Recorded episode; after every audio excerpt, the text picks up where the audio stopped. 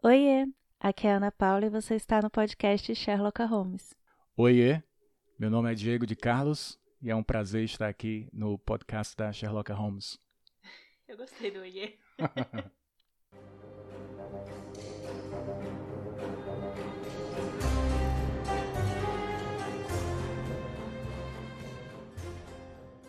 Bom, para quem me acompanha só aqui no podcast, eu não cheguei a contar exatamente detalhes de do meu casamento.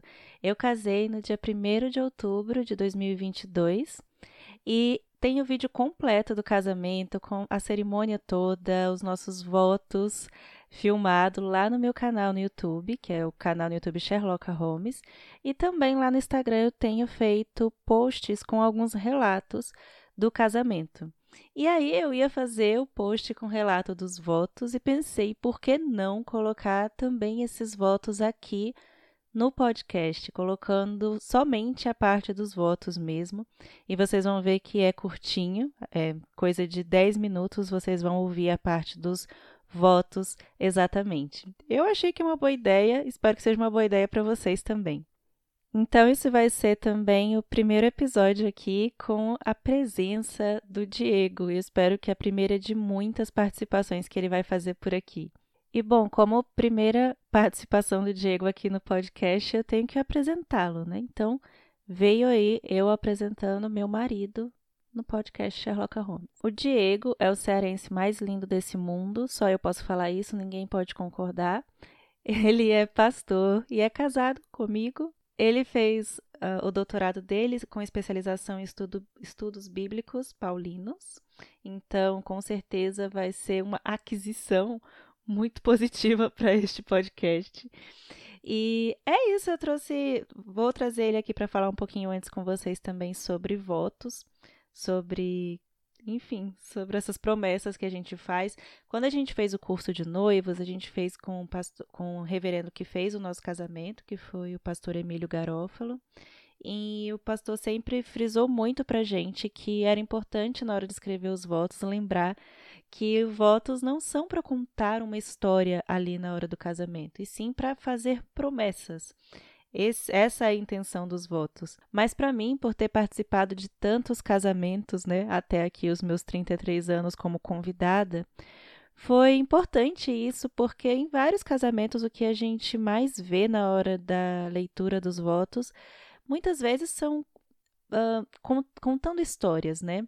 É, às vezes com muita intenção assim de emocionar, de falar do amor um para o outro. E isso também é importante.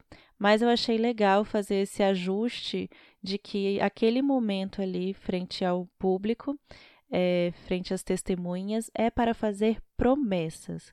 E foi isso que a gente se esforçou para somar na hora dos nossos votos, que também a gente tinha a intenção de serem votos curtos, né? A gente não queria que tomasse mais do que 10 minutos é, os dois juntos lendo. E aí, inclusive, eu vou pedir para o Diego falar um pouquinho com vocês sobre essa parte, assim, né, dessas promessas que a gente faz publicamente, que elas não são só para você fazer como eu fiz ontem, de ficar. Não são só, viu, Diego? Para fazer como eu fiz ontem, que eu fiquei brincando com ele. Ei, amor, você tem, você tem que ouvir essa parte aqui de novo que você falou. Não é só para ficar jogando na cara um do outro, não. Tô brincando, gente. É claro que eu faço isso brincando. A gente tá com quatro. Vai fazer quatro meses de casado e o Diego ainda está cumprindo todos os votos dele. E eu acredito, por isso que casei com ele, que ele cumprirá é, nas forças de Cristo tudo que ele prometeu nos votos que vocês ou já ouviram ou vão ouvir, ou vão ouvir de novo. Oiê, meu nome é Diego de Carlos e é um prazer estar aqui no podcast da Sherlock Holmes. Eu gostei do oiê. Amor, então, eu acho que seria legal fazer uma breve explicação quanto a isso, das promessas, né, os votos é, no casamento, o que que eles significam, o que que, o que que é chegar lá na frente dos convidados e fazer todas essas promessas que a gente faz, às vezes promessas que a gente já aprende desde criança, a gente já sabe, prometo te amar, prometo res te respeitar, né? Prometo estar com você na saúde ou na doença, e ah, talvez até por essa, pra gente saber isso, assim, quase que inconscientemente, a gente não entende o peso daquilo que a gente está falando, Mas eu senti isso enquanto escrevia, mesmo eu já sabendo essas, essas partes principais que tinham que, né, que tá ali nas promessas, é, eu entendi enquanto escrevia, enquanto lia para você também lá, é, a importância, o peso disso. Então, queria que você falasse um pouquinho sobre isso. Então, uh, eu concordo com o pastor Emílio. Eu acho que, de fato, os votos têm que ser o que eles devem ser, que são votos declarados publicamente. Né? Infelizmente, parece que tem tido uma diluição da importância do, do, casamento, da cerimônia de casamento, mesmo entre crentes. Né? Tem sido muito descaracterizado nos últimos anos, ficando cada vez mais similar a, a casamentos de pessoas que é, não entendem esse compromisso como sendo feito diante de Deus. E uma vez que o casamento é uma aliança, a aliança mais importante entre seres humanos, de fato, uh, ela envolve votos né, promessas de ambas as partes. Então, neste momento dos votos, a gente precisa então entender a seriedade do momento, a solenidade do momento e que nós estamos fazendo promessas, né, estabelecendo uma aliança, não apenas diante do pastor e dos convidados, mas especialmente diante de Deus. E promessas e votos nas Escrituras são coisas levadas muito a sério por Deus e por homens piedosos. E eu penso então que, com tudo isso em mente, a gente fez um bom trabalho em sentar e creio que, com reverência e temor, é, fazer escrever votos que nós tínhamos e temos a intenção de cumprir, né? Então eu acho que no final das contas, aliás, no começo do preparo e no final das contas, o principal dos votos é que você esteja muito atento àquilo que você está prometendo ao outro na frente das testemunhas e diante de Deus também. É, os votos do Diego ficaram infinitamente mais, ficaram lindos. É realmente impressionante. Não é porque foi o meu marido, não é porque foram votos direcionados a mim, mas foram os votos mais lindos que eu já ouvi em toda a minha vida até aqui, de verdade. Assim, tem muitas coisas que eu fico suspeita para falar, tá? Mas isso eu tô falando assim de verdade. Se eu tivesse de fora vendo, teriam sido os votos mais lindos que eu já ouvi. E uma coisa interessante que uh, na hora do vídeo lá, quem, quem viu o vídeo completo consegue ver é que quando o Diego começa os votos dele, eu olho para o pastor que estava fazendo essa parte das alianças e do voto, que foi o pastor Eduardo, e eu sorrio para ele assim, tipo, acenando para ele, porque ele tinha lido, né? Ele leu tanto o meu quanto o do Diego, e ele sabia que o meu começava muito focado na parte da oração, né? O quanto a oração foi importante é, na minha história, na história do Diego, é, no nosso relacionamento, durante o nosso noivado também. E aí, quando o Diego começa o voto dele também, é, colocando ali a questão da oração, eu fiquei já, já olhei para o pastor sorrindo e ele sorrindo para mim, acenando assim, é isso mesmo. É, como que, como que, a, né, como que a gente vê ali na hora do voto, reforçando as coisas que a gente viveu junto, sabe? E é isso, eu vou deixar vocês então agora, a partir daqui, é, com a parte dos votos mesmo. É, no comecinho eu deixei um pedacinho do pastor Eduardo falando, mencionando um pouquinho mais sobre essa importância dos votos, dessas promessas. E é isso, e eu espero que vocês gostem, espero que seja útil para vocês. Se você tem uma amiga que está noiva, que vai casar, está aí na fase de preparar os votos, quiser mandar esse episódio para ela, pode mandar. É, também para você mesmo, caso você já esteja casado, e que, né, acho que é sempre muito bom relembrar os votos que vocês fizeram um para o outro. O Diego e eu deixamos na sala mesmo, bem visível os nossos votos. E certamente é algo para a gente abrir, a gente voltar ali, lembrar, ler juntos, orar por isso juntos também. Certamente é uma boa prática para o casal. Quando nós nos colocamos diante de Deus e dos homens e assumimos uma aliança de casamento, é isso que nós estamos dizendo. Que na força do Senhor queremos complementar um ao outro e jamais seremos plenos sozinhos. Como Cristo enche a igreja e a igreja preenche Cristo, e nesse relacionamento harmonioso e perfeito, nós nos encontramos, nós nos achamos.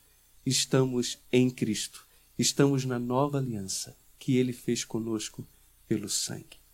Hoje pela manhã teve uma blogueira, pessoal aí, que colocou uma passagem de Efésios 3, 14 em diante. Lindo texto.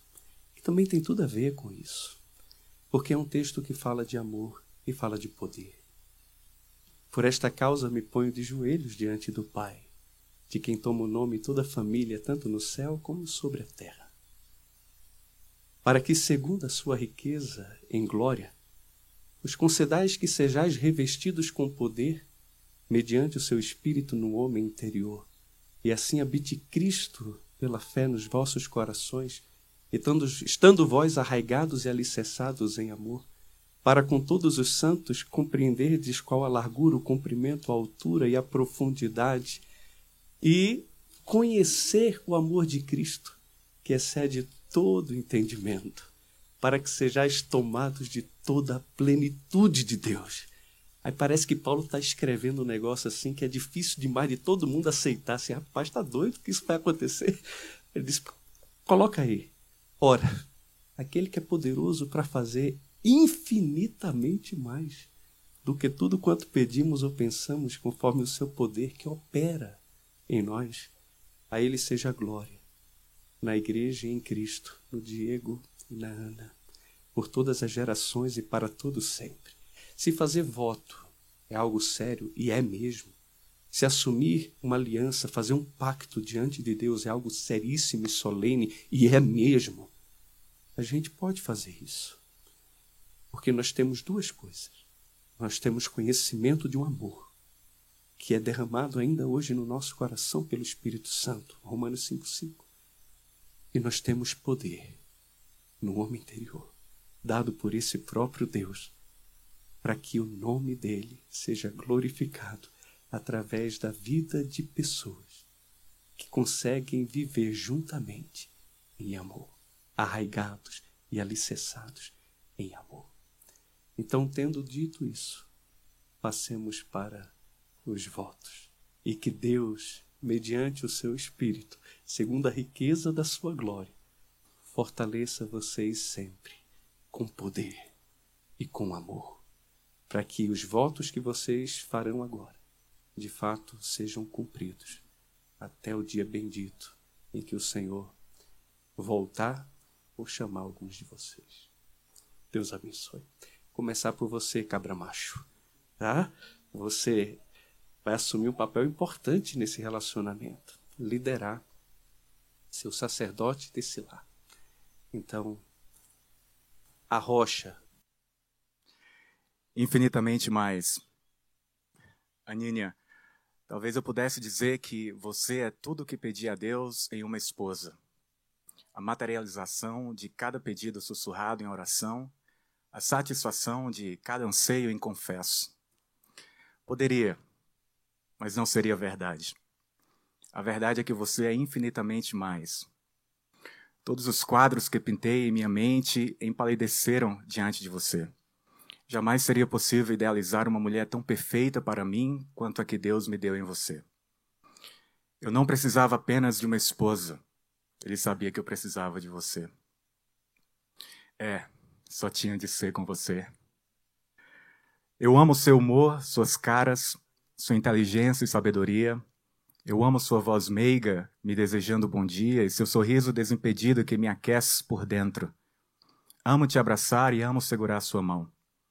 I'll always want to hold your hand, cause when I touch you, I feel happy inside and I can't hide it. Eu amo que você ama a Deus mais do que a mim que Ele é primeiro em sua vida.